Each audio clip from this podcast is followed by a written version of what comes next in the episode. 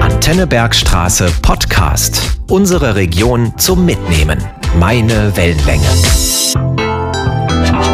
Von April bis Oktober organisiert der Tourismusservice Bergstraße zum vierten Mal die Wander- und Gewinnaktion Rauf auf den Burgensteig.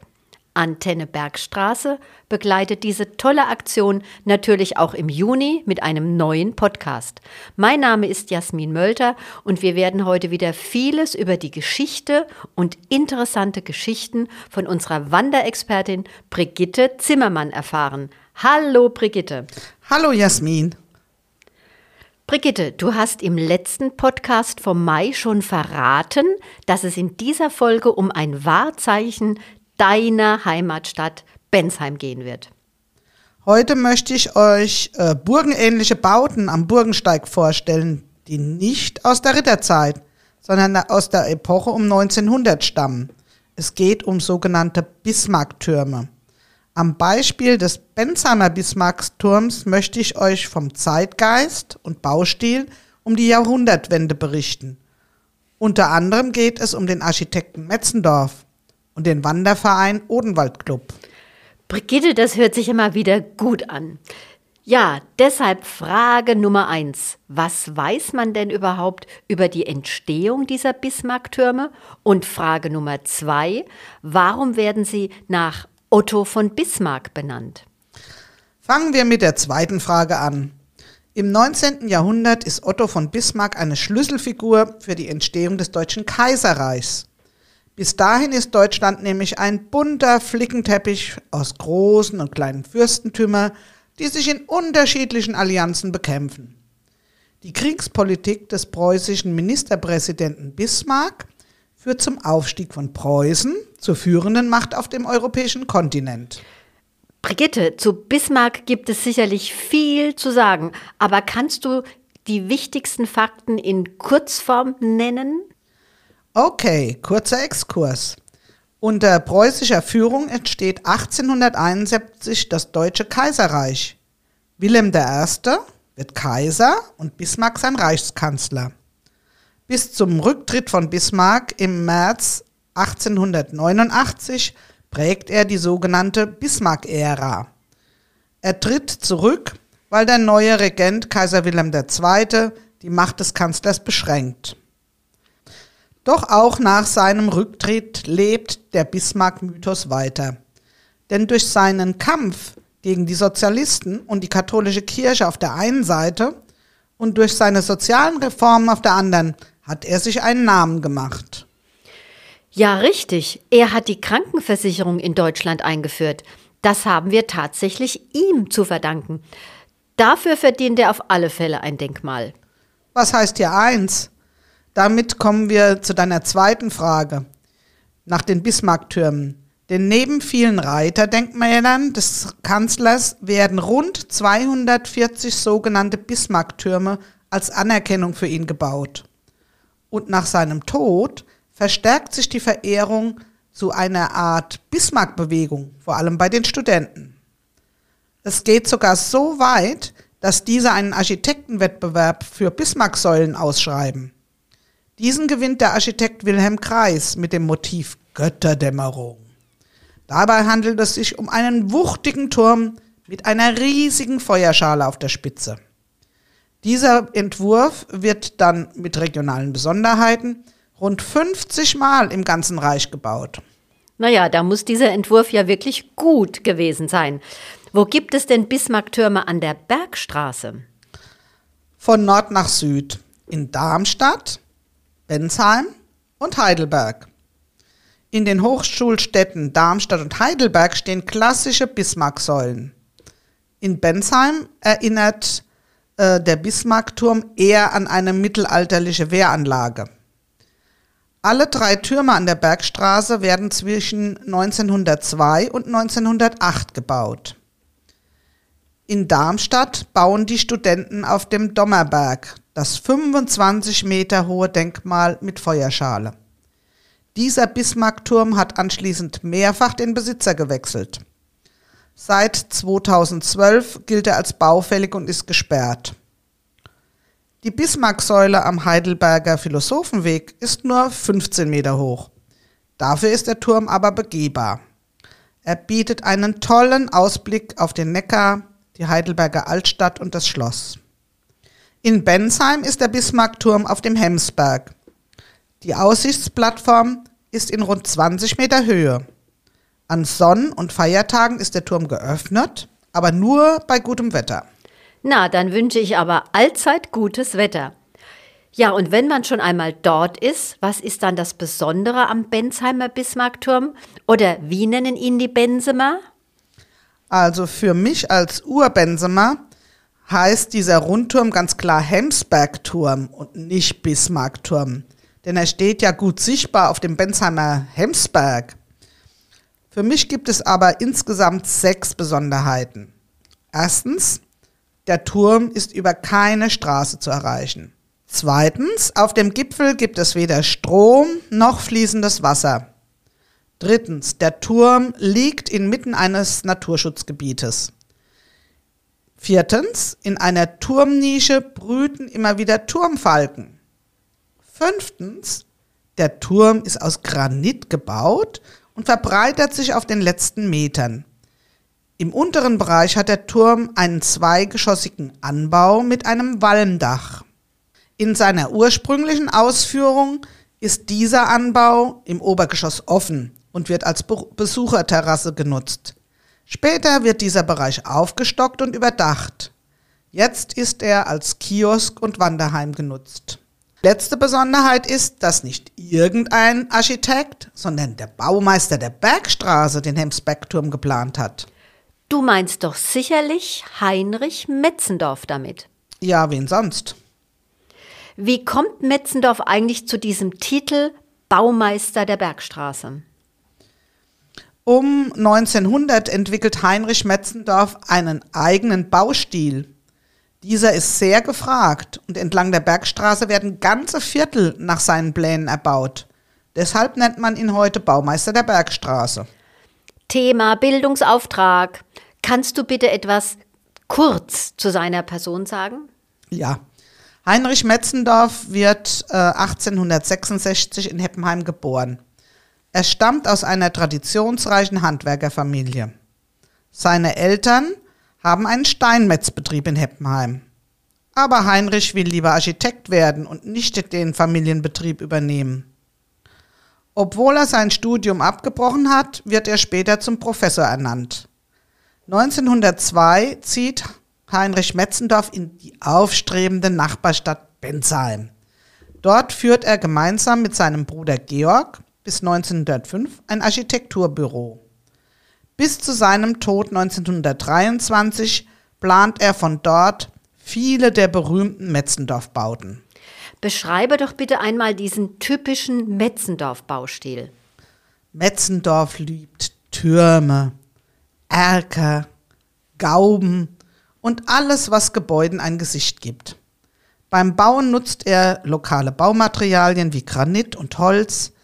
Sein Baustil findet sich sowohl beim Hemsbergturm als auch bei vielen Metzendorf-Villen. Und wo hat er seine Spuren sonst noch hinterlassen? Vor allem in Bensheim und Heppenheim. Dort gibt es gleich mehrere Stadtviertel, die das Büro Metzendorf gestaltet hat. Zum Beispiel das Bensheimer Brunnenwegviertel. Es entsteht zwischen 1901 und 1904 nach dessen Plänen. Das Viertel ist ein Höhepunkt seiner Landhausarchitektur. Hierzu habe ich übrigens einen tollen Bericht gelesen. Ich zitiere, diese stattlichen Villen sind wie eine Perlenkette in den Hang und in die Landschaft des Kirchbergs hineinkomponiert worden. Zitat Ende. Also ich hätte es wirklich nicht besser ausdrücken können. Ja, stimmt. Leider stirbt Heinrich Metzendorf schon mit 56 Jahren und dann gerät er in Vergessenheit. Dank der Gründung der Metzendorf-Gesellschaft erinnert man sich heute wieder an das kulturelle Erbe der Architekturbrüder Heinrich und Georg Metzendorf. Dieser gemeinnützige Verein kooperiert übrigens auch mit der Metzendorf-Schule in Bensheim. Äh, Brigitte, kommen wir bitte noch einmal auf den Hemsbergturm zurück. Kann man den Turm eigentlich besteigen? Ja, sonntags, wenn er bewirtschaftet ist. Im Inneren des Turmes befindet sich eine Holztreppe. Diese führt mit 60 Stufen über mehrere Absätze zu einer Zwischenebene. Dort kann man durch die Fenster einen Blick in die Umgebung werfen.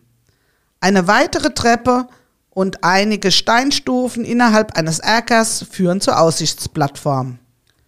In luftiger Höhe hat man eine sehr gute Aussicht auf die oberrheinische Tiefebene, die Bergstraße und den Odenwald. Um das Gebäude herum befindet sich ein artenreiches Naturschutzgebiet. Der Bismarckturm selbst steht unter Denkmalschutz. Im Turm befindet sich ein Bismarck-Medaillon in Bronze mit dem Emblem des Odenwaldclubs. Die Inschrift lautet Odenwaldclub Sektion Bensheim 1901. Ursprünglich befand sich dieses Medaillon über dem Eingangsbereich des Turms. Du hast gerade den Odenwaldclub erwähnt. Was verbindet diesen Wanderverein mit dem Hemsbergturm? Ähm, beide, Verein und Turm, sind Vorhaben des ausgehenden 19. Jahrhunderts. Der Odenwaldclub, kurz OWK, zählt zu den großen Wandervereinen in Deutschland. Er hat rund 12.000 Mitglieder. Die OWK-Geschäftsstelle ist im Staatspark Fürstenlager in Bensheim-Auerbach. Die Mitglieder kommen aus der Region von Frankfurt bis Bruchsal und von Gernsheim am Rhein bis in den bayerischen Odenwald. Sie sind in rund 100 Sektionen organisiert und zwei davon sind in Bensheim, nämlich die Ortsgruppe Auerbach und Bensheim. Der OWK Gesamtverein und die Ortsgruppe Bensheim regen den Bau des Hemsbergturms an und unterstützen ihn. Wer hat eigentlich die Sektion in Bensheim gegründet? Wann und warum? 1882 haben mehrere prominente Bürger, unter ihnen auch der Papierfabrikant Wilhelm Euler, den OWK gegründet. Sie wollen die Bergstraße und den Odenwald für Einheimische und Gäste erschließen. Dazu will der Verein Gästeführer ausbilden und Einkehrmöglichkeiten verbessern. Außerdem möchte der OWK naturwissenschaftliche, historische und topografische Kenntnisse über die Region fördern. Zu den Vereinsangeboten zählen auch Vorträge, gesellige Zusammenkünfte und Exkursionen. Körperlichen Einsatz zeigen die Mitglieder beim Ausbau von Wanderwegen, Aufstellen von Wegweisern und Errichten von Schutzhütten. Bereits 1889 will der OWK Bensheim auf dem Hemsberg einen Turm bauen. Wegen finanzieller Engpässe wird das Projekt aber zurückgestellt. Ja, und wann ist endlich das Geld da und der Hemsberg wird gebaut? Im Jahr 1900 starten die Arbeiten auf dem Hemsberg. Ja, und wer liefert die Baupläne? Lass mich raten. Metzendorf? Ja, richtig. Wen hätte das gewundert? Gebaut wird nach den Plänen des Architekten Heinrich Metzendorf. Dieser hat viele Projekte für den OWK-Förderer und äh, Papierfabrikant Euler verwirklicht. Übrigens, übrigens, das fast 3000 Quadratmeter große Grundstück auf dem Hemsberg kauft der OWK seinerzeit zum Preis von 278 Mark. Die Baukosten für die Anlage belaufen sich auf 10.000 Mark. Im Herbst 1901 ist der Turm fertig und der OWK legt fest, ihm den Namen Bismarckturm zu geben. Die Einweihungsfeier im darauffolgenden Sommer ist ein wahres Volksfest. Und wer kümmert sich heute um dieses beliebte Ausflugsziel? Im Jahr 2017 hat der neu gegründete Hemsbergturmverein diese Aufgabe übernommen.